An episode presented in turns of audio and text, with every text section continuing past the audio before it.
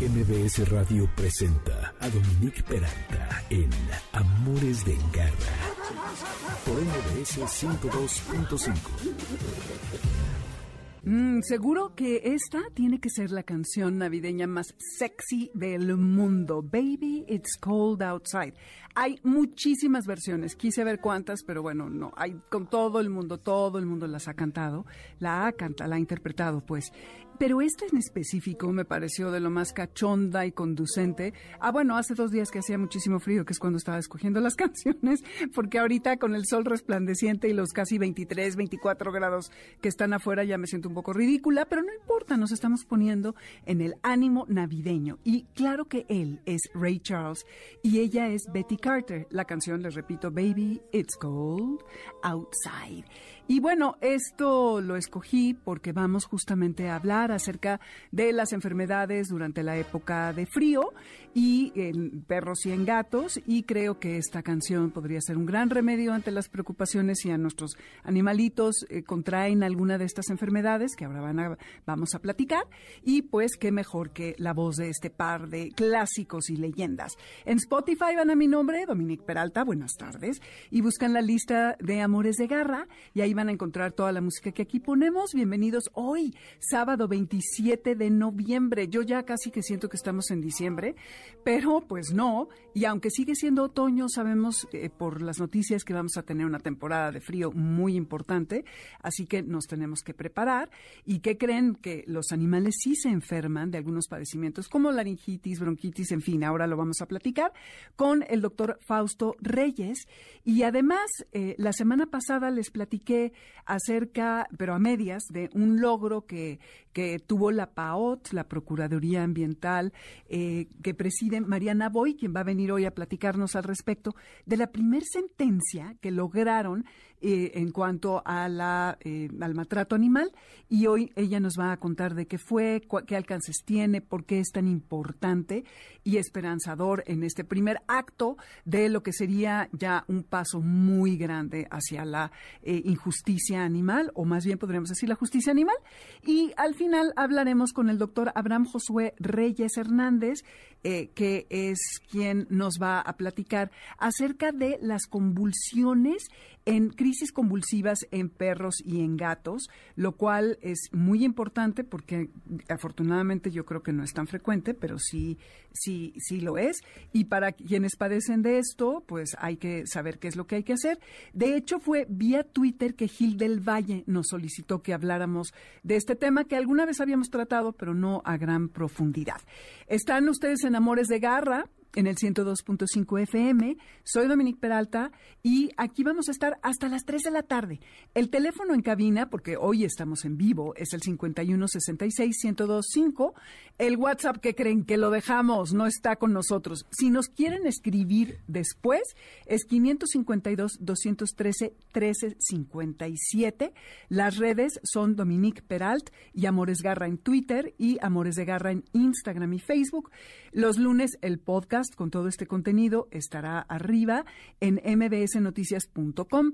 Además de que estamos allí en este momento en vivo, nos pueden ver si quieren y escuchar a través de la plataforma, además en la aplicación y también encontrar el contenido de todo este programa allí mismo el lunes y en todas las plataformas repartidoras de contenido en audio.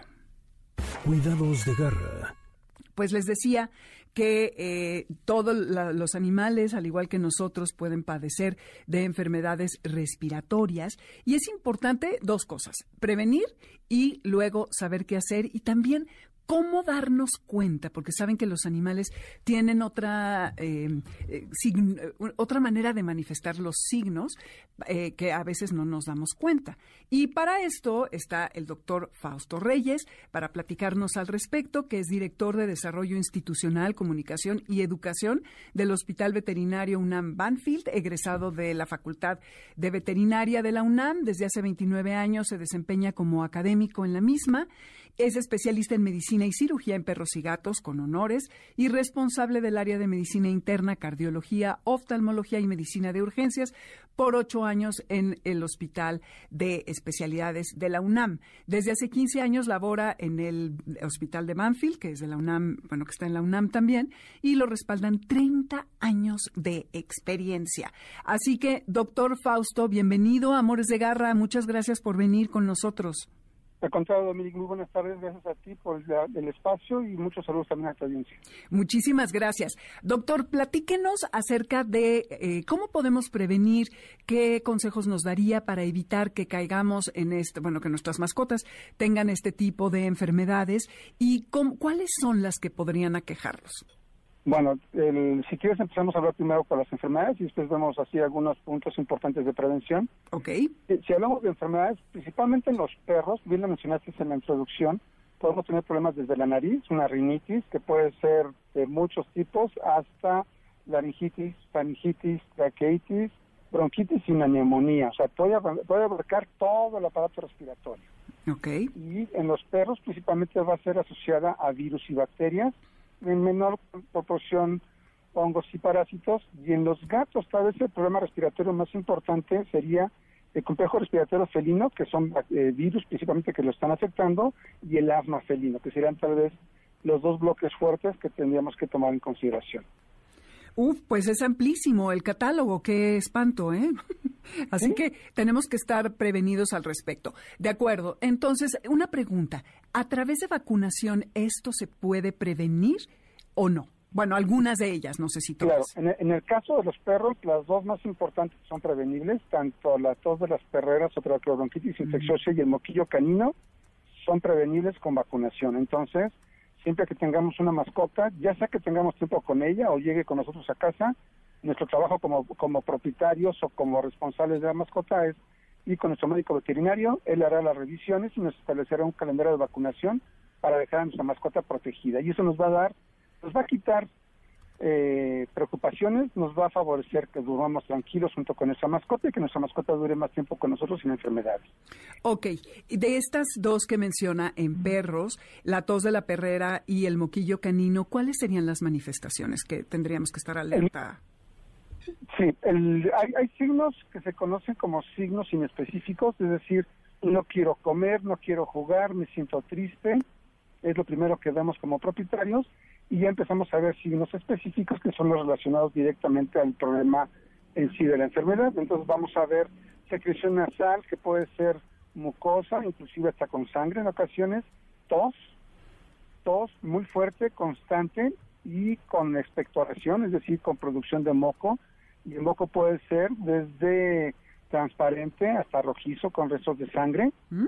Y el problema de esto es que conforme va avanzando el problema o se va complicando, los cuadros de neumonía o la afección hacia los pulmones como tal son tan graves que nos ocasionan problemas severos en cuanto a la respiración de las mascotas e incluso ponen en riesgo la vida de nuestras mascotas. Uf, así que no debemos de escatimar en atención y no minimizar que tenga una tosecita o cualquiera de estos síntomas y de hecho siempre correr al, al veterinario, aunque resultemos un poco exagerados, más vale prevenir, como dice el dicho, que lamentar, ¿no, doctor? Así es, inclusive, y, ese es un punto muy importante. Lo que tocas es importante y yo creo que es lo que eh, hace una diferencia grande entre los países, vamos a decir, de primer mundo y nosotros que cada vez avanzamos más con el cuidado de las mascotas, pero que nos falta terreno todavía. En, en esos países, los países más avanzados, cualquier situación que ven con las mascotas, muchas de las mascotas tienen, están aseguradas o cuentan con planes médicos eh, dados por sus propios, eh, por los propios veterinarios que ofrecen los servicios médicos y en cualquier situación que notan de inmediato están con el médico veterinario. Lamentablemente en México y América Latina la situación es diferente. Si vemos signos de enfermedad, primero estamos preguntando en redes sociales, con los amigos, con la vecina, y cuando ya no funcionó todo, ya la mascota tiene una, dos, tres semanas enfermo, ahora sí corremos con el veterinario, haciendo, haciéndonos a nosotros como veterinarios ponernos una situación más difícil en cuanto al manejo de la mascota y mucho más preocupado y difícil al propietario ver cómo su mascota no sale adelante porque tardamos ya mucho tiempo en hacer un manejo adecuado. Sí, eso, eso es preocupante y en todos los sentidos. Ya lo hablábamos con un oncólogo, el doctor Alejandro, que decía justamente esto de las bolitas, ¿no? Que, ay, pues es que debe ser de grasa y en el debe ser de grasa ya desarrolló un tumor importante, eh, maligno y pues las consecuencias pueden ser tremendas. Pero bueno, volviendo a las enfermedades respiratorias, eh, tenemos que la laringitis, la bronquitis, la rinitis, todo esto, ¿estas sí pueden llegar a tener consecuencias importantes? De un riesgo severo, no. Más sin embargo, el hacer o tener un ejemplar que tengamos con esas enfermedades invariablemente te va a hacer que decaiga totalmente lo que es su actividad y por lo tanto el disfrute que podamos tener nosotros como propietarios de una mascota, responsables de una mascota, se veía también mermado esa situación. Y tomar en consideración que algunas enfermedades, como son bacterianas, por ejemplo, pueden ser transmitidas al humano. La gran ventaja es que las enfermedades virales, específicamente en el gato, la, el complejo respiratorio felino y en el perro, tanto la tos de las perreras y el moquillo canino no son transmitibles al humano. Eso nos deja muy tranquilos. Pero, sin embargo, los problemas respiratorios que pueden ser asociados a bacterias, si el humano se encuentra con compromiso de su sistema de defensa, podríamos tener nosotros un riesgo de padecer una zoonosis, ¿no? Entonces hay mm. que tener cuidado con ese punto. Ay, ¿qué tal? Entonces, esto de la laringitis, faringitis, etcétera, la podríamos compartir con nuestros animales. ¿Ellos nos contagian y nosotros los podemos contagiar de vuelta? Sí, lo podemos hacer. Entonces, aquí sería una zoonosis y una antropozonosis, ¿no? Es decir, oh. zoonosis primero de los animales al humano y antropozonosis de los humanos a los animales. No es tan común que se presente, pero se puede llegar ya que compartimos géneros bacterianos y por lo tanto podemos ser susceptibles a esto. Uf, pues sí, creo que no es tan frecuente, afortunadamente. La famosa tos de la perrera, tengo entendido, doctor, que es muy contagiosa, sobre todo entre perros, ¿a humanos también?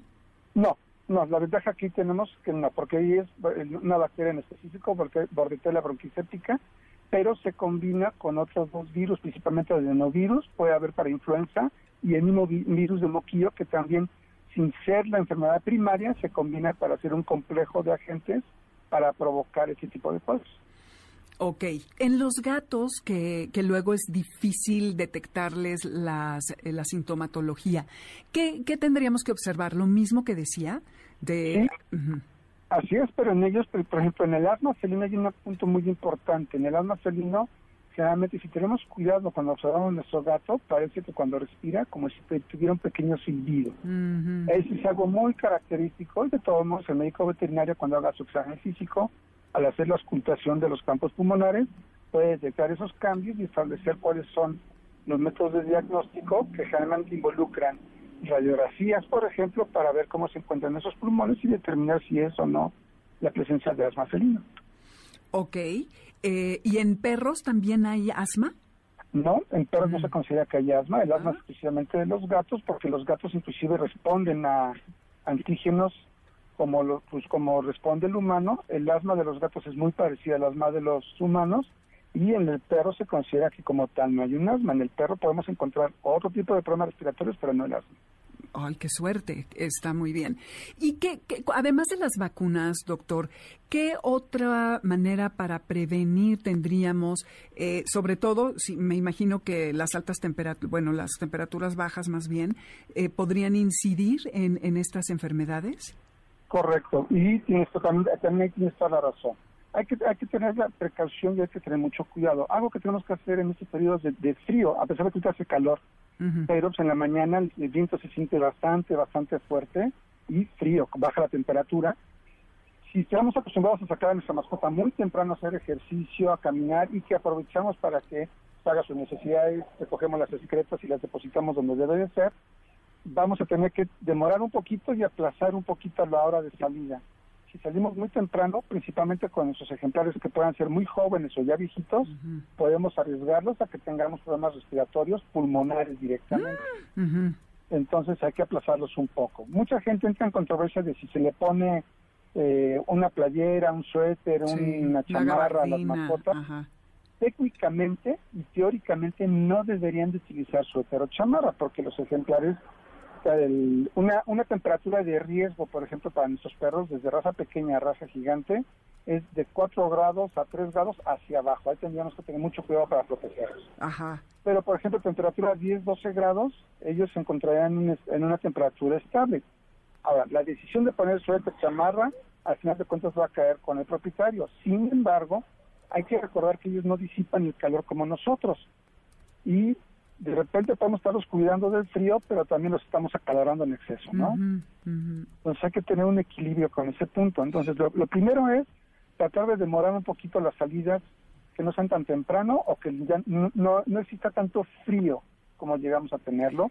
Entonces, si también los sacamos en la noche, no sacarlos tan tarde para que tampoco tengamos un cambio fuerte de temperatura. Esta salida temprano sería como a las 6 de la mañana, por No, ejemplo. Yo tal vez diría que pues, salir hacia las 7 de la mañana, a las 6 ya se siente... Es muy, fresco. muy frío. Sí, y ya se siente muy, muy fresco todavía. Y en la noche, seis y media, siete, todavía sigue siendo una hora adecuada, yo creo, porque el- ya hacia las ocho es cuando empezamos a sentir mucho más fuerte el aire, ¿no? Entonces son los cuidados que debemos de tener principalmente.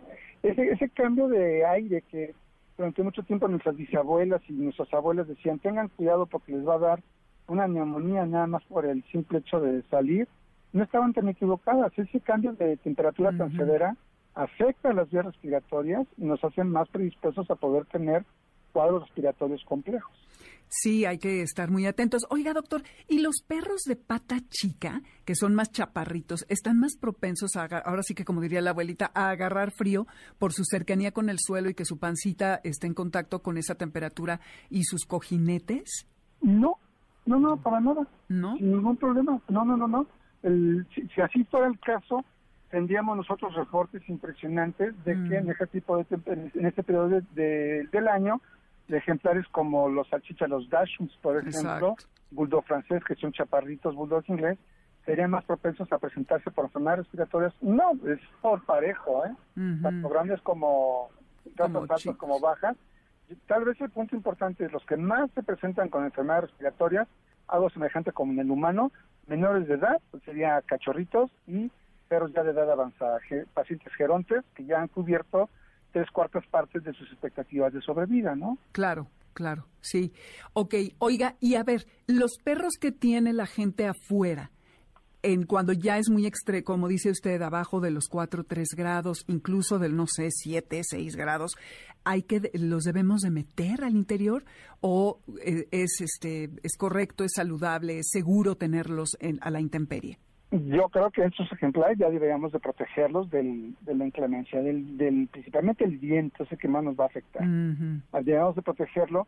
Y la situación es, yo en la persona te diría, sí, ya debemos de protegerlos, ingresarlos a la casa, darles un lugar donde puedan estar tranquilos, pero recuerda que aquí cada cabeza es un mundo y hay personas que dicen, no, mi perro nunca va a entrar, mi perro nunca debe de entrar a la casa y bueno, es decisión de cómo ellos tienen su interacción con su mascota, ¿no?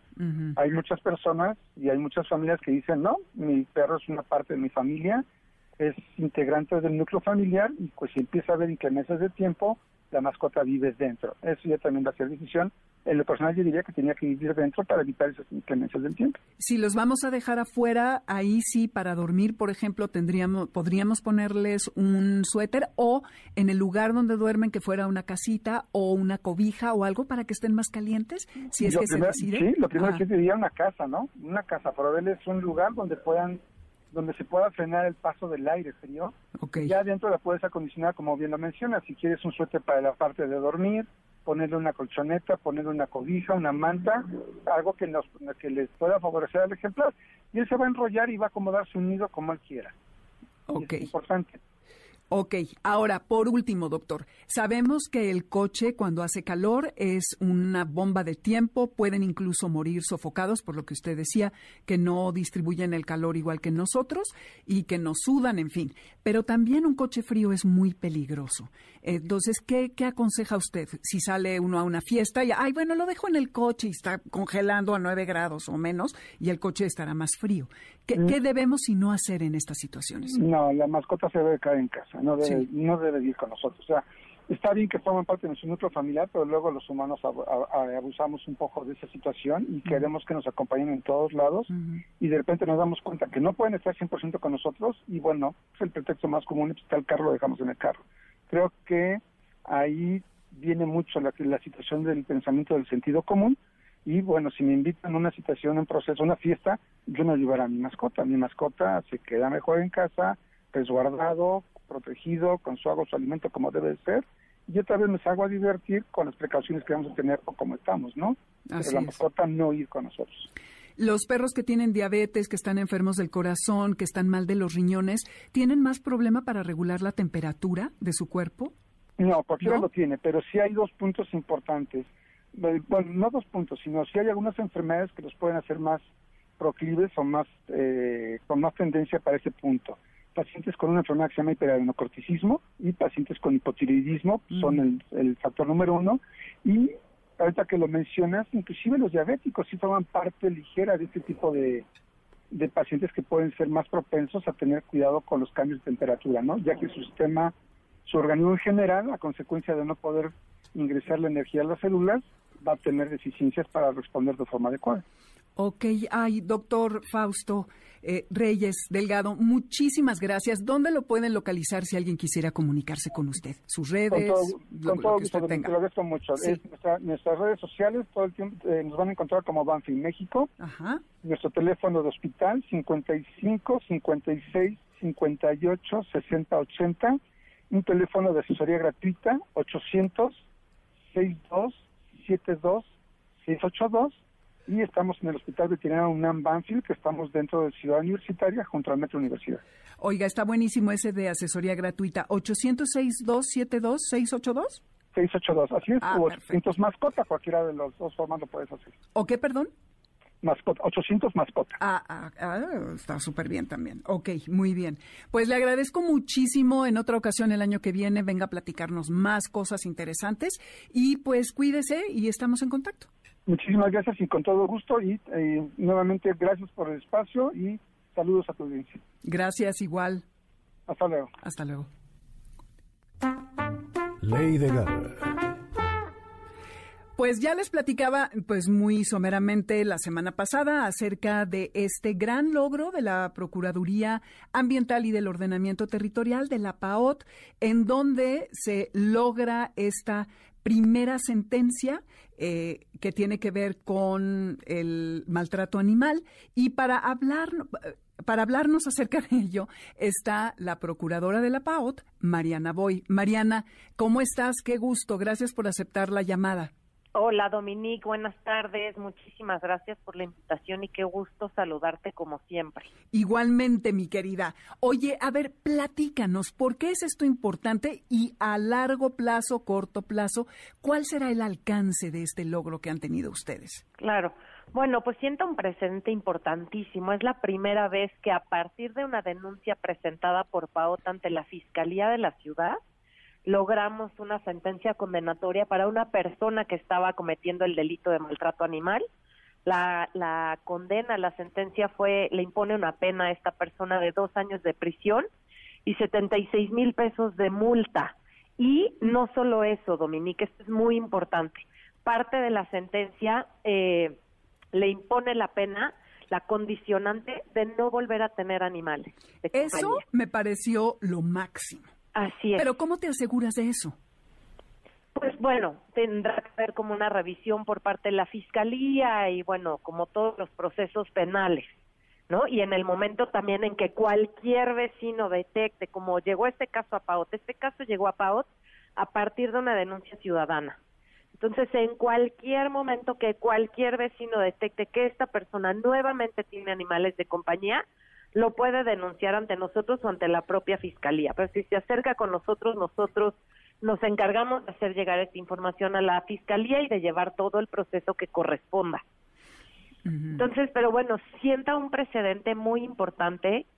Eh, hay que decir que además estamos hablando de 27 perros, Dominique, que estaban sometidos a unas condiciones de muy poca higiene, vivían entre heces, entre, entre entre heces fecales, entre residuos y además eran utilizados para reproducción y venta de crías. Estaban en un hacinamiento severo y por supuesto, bueno, te presentaban condición baja, tenían problemas eh, parasitarios en la piel, etcétera, etcétera. Entonces, sí es un caso muy importante y la verdad es que eh, creo que de aquí para adelante vamos a tener mucho más de este tipo de casos. La verdad es que la coordinación también que hemos tenido y comunicación estrecha con la Fiscalía ha sido muy importante porque nos ha permitido integrar de manera correcta e impecable las carpetas de investigación para que éstas eh, acrediten ante el juez de control que efectivamente se está cometiendo el delito de maltrato animal y se pueda eh, vincular a proceso y llegar hasta la sentencia condenatoria.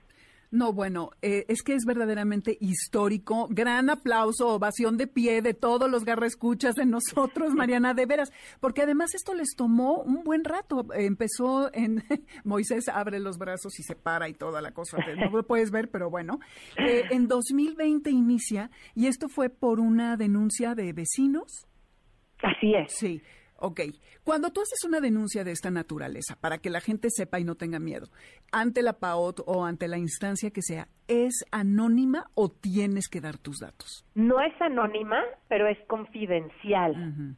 O sea, una persona no puede presentar la denuncia sin dar sus datos, pero toda la información que llega a PAOT es confidencial. Y así está estipulado en nuestras disposiciones legales. O sea, no es un tema voluntario de PAOT estamos obligados a guardar la confidencialidad de los datos de los ciudadanos. Mm, ok, que esto sea una invitación para que si ustedes, no importa la colonia en la que vivan, ¿eh? porque en cualquier lugar hay hacinamiento, hay maltrato y hay una serie de situaciones que luego uno dice, híjole, es que no quiero problemas con mi vecino y pues no se anima uno a hacer estas denuncias. Qué importante ahora que vemos que hay consecuencias. A raíz de esto, Mariana, ¿ustedes han recibido más denuncias de este estilo? Pues mira, la denuncia de en materia de maltrato animal pues va a la alza desde 2019 y no podríamos decir si es a partir de esto que vemos un incremento en las denuncias porque ha sido una constante en los últimos tres años. Pero suponemos que, bueno, pues obviamente esto, como muchas otras denuncias que atendemos que, aunque no llegan a, a un caso penal, generan confiabilidad en los ciudadanos y se dan cuenta que desde la PAOT estamos actuando y atendiendo estos temas de maltrato animal. Hemos retirado un, muchísimos animales, sobre todo perros, del maltrato en domicilios, los hemos retirado, los hemos dado en adopción. Entonces, me parece que hay muchos resultados en esta materia por parte de la Procuraduría y esto ha generado esta confianza ciudadana que los incita a seguir denunciando ante nosotros. Y a mí sí me, sí me gustaría aclarar, Dominique, que, que no todos los casos de maltrato eh, deberían llegar hasta a, la imposición de estas penas. El tipo penal como está hoy en el Código Penal eh, solamente habla de acciones que pongan en riesgo la vida del animal o que presente lesiones físicas, que yo creo que debería de ser un tema pendiente y podríamos mejorar muchísimo esta redacción para que sea mucho más amplio el, eh, el delito. Eh, hoy por hoy, por ejemplo, como tú sabes, pues hay eh, maltrato, de, el maltrato es desde que el animal no tiene una casita, un lugar para resguardarse de las condiciones climáticas, hasta eh, no ponerle agua o no darle agua todos los días o no darle alimento todos los días, que por supuesto, digo, pueden poner en riesgo la vida del animal, pero el tipo penal, el código penal, habla más como de golpes, afectación de órganos, etcétera. Entonces, hay algunos tipos de maltrato que no llegan a la fiscalía y otros sí, pero creo que esa es una tarea pendiente porque además, pues no solamente este tipo de maltrato sí pone en riesgo la vida de los animales, sino que ya sabemos también que el maltrato animal también es eh, las afectaciones, el daño etológico. Exacto. Entonces, estamos hablando de la condición mental del animal, no nada más de la física.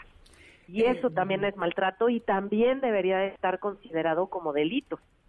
Fíjate que hice un seminario en línea de Estados Unidos de, violencia en los animales y una de las personas que trabajaba en un albergue hablaba de la preocupación de todos estos perros que se adoptan y que eh, están rehabilitando, que a veces no se logra en su totalidad, y los problemas que están habiendo en la calle, justo por lo que dices, por la condición mental de estos pobres animales, que se fueron sometidos a, mucho maltrato y que no necesariamente regresan como quisiéramos para tener una vida, y cómo esto está generando problemas en los parques, en las calles en muchos sitios de Estados Unidos porque no se logra la rehabilitación. Entonces, esto trae también un problema importante por la y más en México con todo lo que la cantidad de perros que tenemos que son todos los días violentados en las calles y bueno, en los domicilios, ¿no?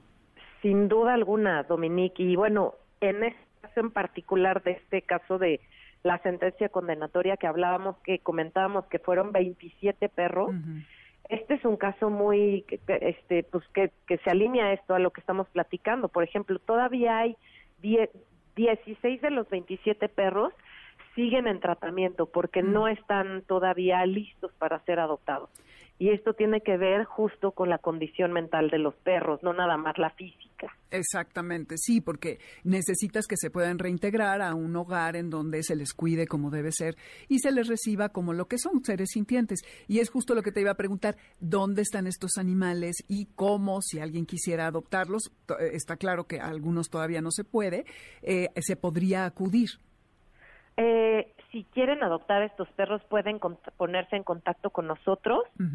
eh, hay ocho que están en espera de ser adoptados, seis ya fueron eh, adoptados y dieciséis están en, en tratamiento todavía en el Centro de Control Canino de, eh, de Coyoacán, de quienes hemos recibido en prácticamente todos los casos de esta magnitud que hemos tenido en Pauta en los últimos tres años siempre hemos recibido apoyos de ellos, reciben a los perros, los tienen ahí, les dan los tratamientos.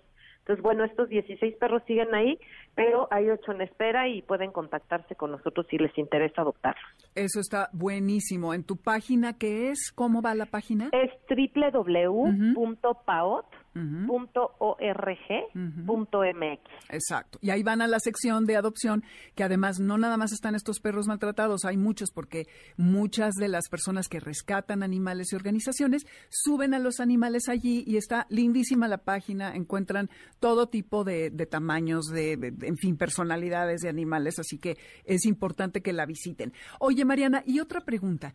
Si yo quiero hacer una denuncia porque veo que mi vecino eh, tiene a los perros afuera, les pegan, los amarran, no les dan de comer y los dejan ahí días eh, amarrados, por ejemplo, ¿no? Digo, eso sería uno muy light, pero bueno, ¿cómo le hago para denunciar? ¿Y ante quién? ¿Ante ustedes y quiénes más?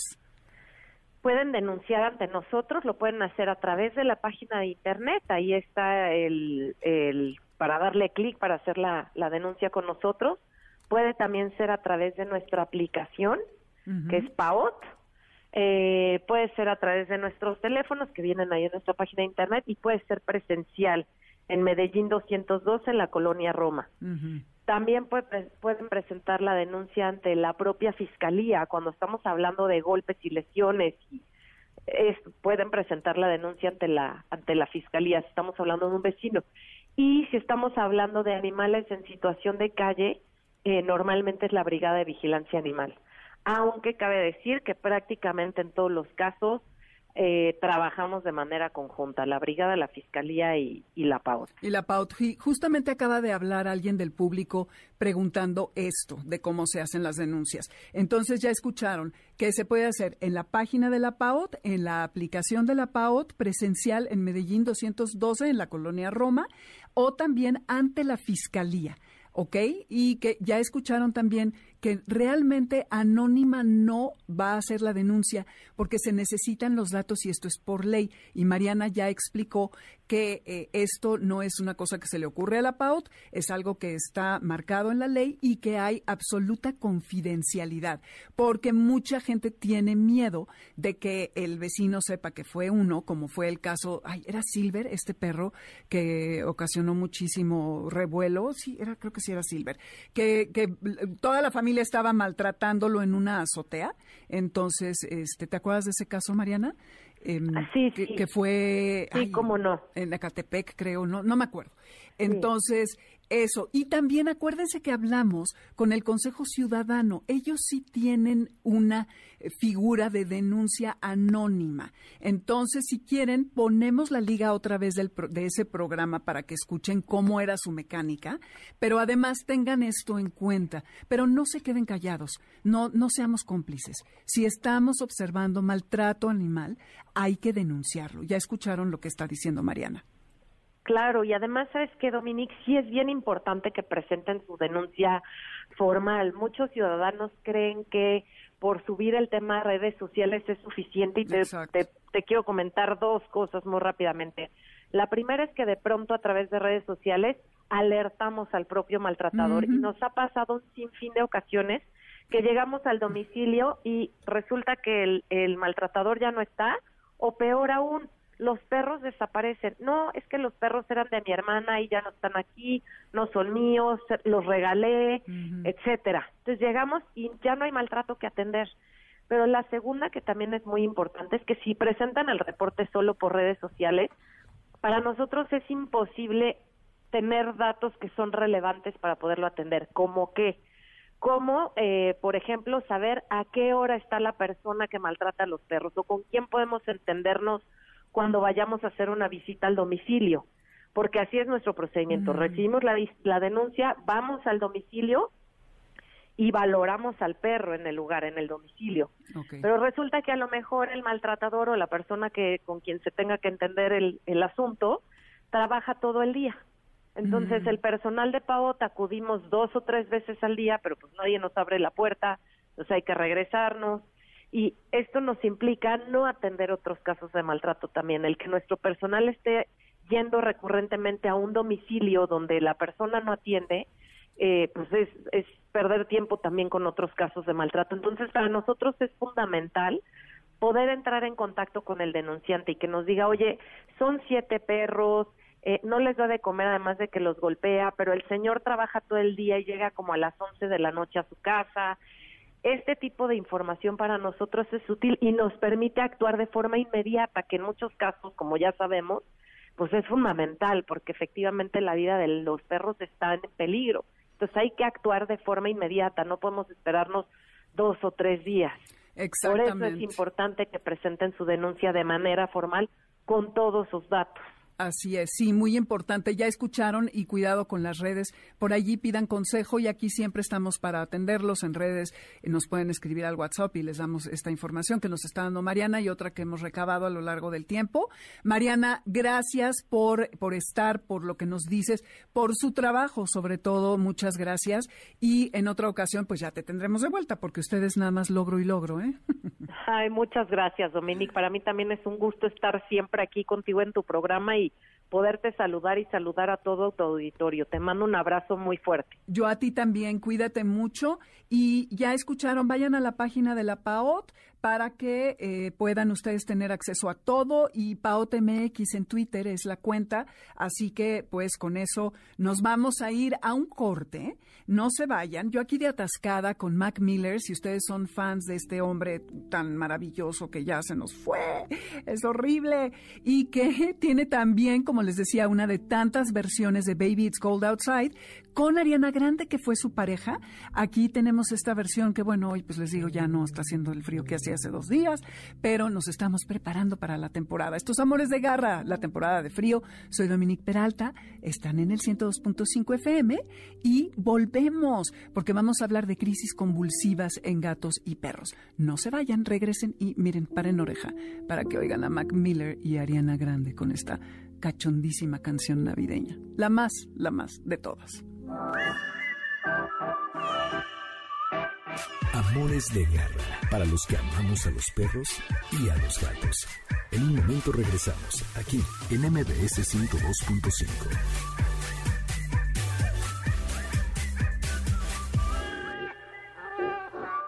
Continuamos en Amores de Garra con Dominique Peralta en MBS 102.5. ¿Sabes dónde está tu gato? Regresamos. MBS 102.5. Ni modo, me tengo que encimar porque se nos está acabando el tiempo. Interrumpir a Tina Turner no es cosa ligerita, ¿eh? Garra, ¿escuchas? Pues eh, ya la estamos escuchando a Tina Turner, quien es quien, quien ¿Qué creen? Ayer cumplió 80 años. Eres la mujer más buena de la escena del rock and roll, ¿eh? A sus 45 años es cuando triunfa y miren nada más. Let's Stay Together. Aquí este es un testimonio del por qué es una de las grandes. Estos Amores de Garra, soy Dominique Peralta, están en el 102.5 FM. En Spotify está la lista bajo mi nombre y ahí hay una de Amores de Garra. Encontrarán muchísimas canciones que hemos puesto a lo largo del tiempo. 5166125 es el teléfono en cabina. 552-213-1357, el WhatsApp que no traemos hoy, pero nos pueden escribir de todas maneras. Dominique Peralta, Amores Garra, Twitter y Facebook e Instagram, Amores de Garra y, eh, sí, Amores de Garra, ya. mbsnoticias.com es en donde estamos en vivo y el lunes pueden encontrar allí el podcast.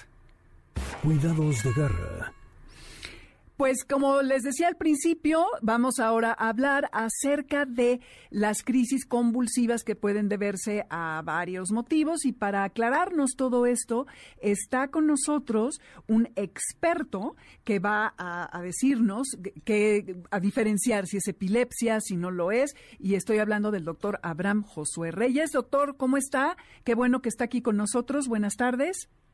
Hola, ¿qué tal? Buenas tardes. Un gusto saludarte a ti y a toda tu audiencia. Muchas gracias igualmente. Bueno, que sepan que él es egresado de la Facultad Veterinaria de la UNAM. Actualmente está cursando una maestría en ciencias aquí mismo con enfoque en imagenología para pequeñas especies y asimismo es miembro de la planilla académica del Hospital Veterinario de Especialidades de la UNAM y está desarrollando proyectos en el sector veterinario con perspectiva de bienestar animal.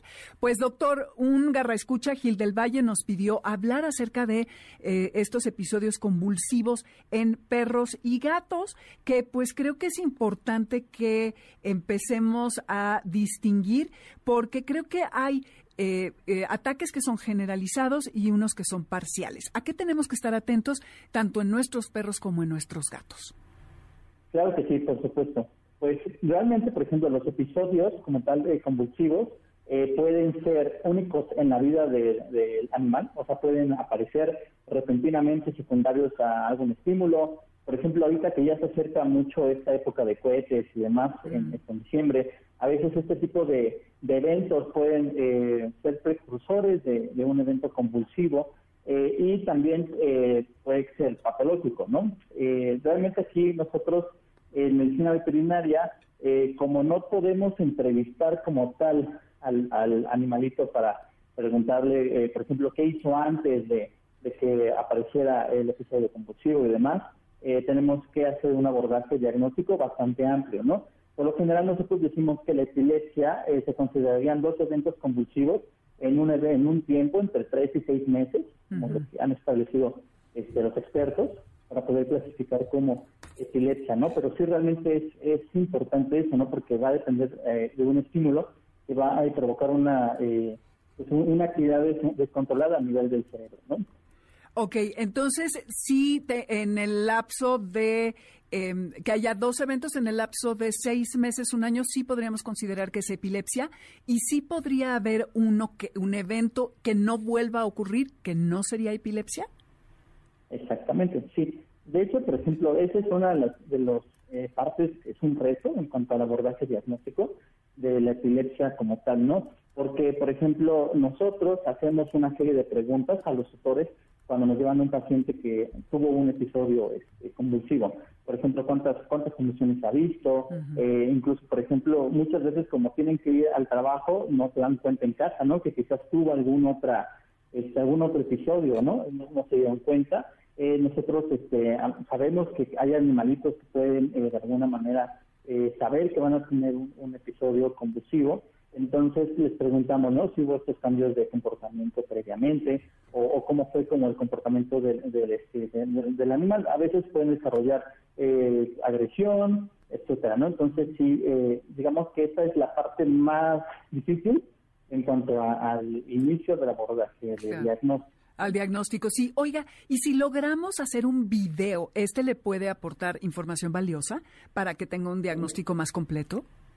Por supuesto, justamente ese era uno de los puntos que iba, iba a tocar. Realmente, eh, yo sé que es un momento muy difícil para el tutor, de repente ver, ver este, a, su, a su mascota está como en este episodio y, por lo general eh, nadie se pone a grabarlo de esa manera, ¿no? Pero Aquí es muy importante que cuando aparezcan, primero que nada guarden la calma. Eh, los, este, los animales se dan cuenta también cuando nosotros estamos nerviosos, estamos alterados. Entonces, primero guardar la calma. Eh, muy importante aquí eh, es, por ejemplo, aquí hay un mito que siempre es importante mencionar. los perros no se pueden tragar la lengua cuando tienen un ah. episodio convulsivo. Entonces, es muy importante que cuando esto ocurra, no metan su mano en el hocico de su mascota porque los puede morder. Entonces, este, aquí también, por ejemplo, esto es algo que siempre les aclaramos a los tutores. Eh, y eh, pueden estar a un lado tratando como de, consolar. Este, realmente la mayoría de estos eventos se autolimitan. Hay una fase, una fase post-ictial, es cuando ya, ya se recuperan y entonces, eh, pues en ese momento es cuando deben acudir a, un servicio a un servicio médico, ¿no? Pero sí muy importante que, que estén listos en cualquier momento para que alguien en su familia o ustedes traten de grabar porque justo esa actividad eh, que nosotros podemos ver, ¿no? Respecto a si tiene movimientos este, este clónicos, tónicos, o cómo se desarrolla el episodio, nos sirve a nosotros para tratar de tener una, este, clasificar, ¿no? El foco este, convulsivo de dónde, de dónde viene, si es, o si fue eh, focal o fue generalizado, ¿no? Exacto, eso es muy importante y si tienen ustedes cámara en casa, que hay quienes lo tienen en la parte de adentro de la casa, pues como usted dice, revisar porque a lo mejor sin que nosotros sepamos está teniendo estos episodios convulsivos y pues eso es delicado. Entonces es una herramienta importante. Si no podemos nosotros, que alguien más de la familia. Ok, y ahora, ¿qué hacer, doctor? Ya nos dijo, no hay que meter la mano porque nos pueden morder y no es cierto que se tragan la lengua. Y esto aplica para perros y gatos, ¿correcto? Así es, que por ejemplo aquí algo muy muy interesante es que, por ejemplo, usualmente eh, la prevalencia de esta, de esta enfermedad se ve mucho mayor en perros, en, gatos no se ve tanto. en, los perros, los artículos de ciencia indican que entre el 1 y el 5% de todos los perros pueden padecer este, este tipo como de epilepsia, mientras que en los gatos, incluso, por ejemplo, sobre todo la idiopática, que es genética, este, porque también se considera como, como primaria, eh, en los gatos, por ejemplo, hay autores que dicen que no existe como tal, ¿no? Entonces, realmente en los gatos es menos, menos común y normalmente en los gatos se puede asociar a un problema quizás estructural o extracraneal, ¿no? Entonces, en cualquiera de los dos casos es importante que, como les digo, guarden la calma y acudan eh, a un servicio veterinario para que eh, puedan realizar el manejo pertinente. Usualmente, y nos ha tocado en muchos casos, cuando llegan con nosotros ya pasó la etapa del ictus, es cuando eh, se ve la condición como tal, y muchas veces nosotros ya no encontramos alteraciones, ¿no? Entonces eh, es importante que nosotros, o bueno, ustedes dejen a sus mascotas en, observación unas horas para que los médicos en el hospital puedan eh, hacer el manejo en caso de que se repita un episodio. Y decía usted hace un momento que durante el episodio no hay que tocar al animal, tenemos que esperar a que termine y luego acudir al veterinario, ¿verdad? Sí, sobre todo quizás sí pueden estar, digamos, como cerca. Sí. Eh, lo importante es que, que sepan que, que, puede, por ejemplo, morder en algún momento. Hay animales que en la fase este, ya después del ictus, la post eh, pueden desarrollar cierto grado de agresión. O sea, de repente puede ser que, lancen una mordida, que se dirijan. Hay que tener mucho cuidado en ese en ese sentido, ¿no? Realmente no hay como una eh, generalidad para poder decir, ¿no? Que es bueno o no acercarse pero sí eh, tratar como de, de, tenerlo, de estar cerca de él, ¿no? A veces este, a los animales en estas partes pueden eh, perder la conciencia, eh, realmente, entonces hasta que se recupera la conciencia ya como que se mueve, se levanta, entonces de inmediato cuando pase esto acudir al, este, al hospital, ¿no? Para que sea atendido y revisado. Y saber que tardan un rato hasta horas en recuperarse, van a quedar como mareados o a lo mejor no van a poder ver bien o a lo mejor quedan temblando, ¿no? Después para que no nos desconcertemos al ver alguno de estos signos. Exactamente, sí, va a depender mucho de, qué es lo que ocasionó el episodio. Este, que pueda tardar cierto tiempo ¿no? en, recuperarse. Una buena cantidad de los pacientes en la, este, tienen la fase del ictus y luego eh, se recuperan. Este, y hay otros, como, como bien mencionas, que lo mantienen, ¿no? Eh, y usualmente estos pacientes que suelen, este, digamos, como presentar otro episodio o, tienen como estos como secuelas, no sé si así, suele estar relacionado a una causa estructural, ¿no? Sobre todo a nivel cerebral, este, mientras que los otros son, pueden ser más algo idiopático, ¿no? Y también muy importante ahí que eh, cuando este, que sepan que puede haber otras cosas que pueden parecer una convulsión, no lo son, ¿no? Como ah. pueden ser los síncopes, por ejemplo, que tiene una un origen cardíaco, de repente deja de haber este, este, oxígeno en el cerebro y el animal se desmaya, pero no es una convulsión. También puede haber eh, cosas que sean similares cuando hay alguna enfermedad vestibular, como puede ser enfermedad de los oídos. También hay algunas otras enfermedades que afectan la placa neuromotora, es decir, que hacen que el paciente no se pueda caminar, que levantar, este, eh, tenga cierta letargia o que tenga de repente ciertos espasmos. Y también es que puede haber otras enfermedades o otras situaciones como, por ejemplo, la, cataplexia o incluso la naturaleza, que los animales también les puede pasar, tengan somnolencia diurna, falta de energía y demás, ¿no? Entonces siempre es importante tener en cuenta eso para que acudan al veterinario y ahí puedan este, empezar el abordaje diagnóstico. Muy importante estas diferencias, doctor. Muchísimas gracias. ¿Nos puede dar sus redes, teléfono, correo, por dónde lo podrían contactar quien quisiera estar en, establecer contacto con usted? Claro que sí. Yo me encuentro en el Hospital Veterinario de Especialidades de la UNAM, en la Facultad de Medicina Veterinaria y Zootecnia.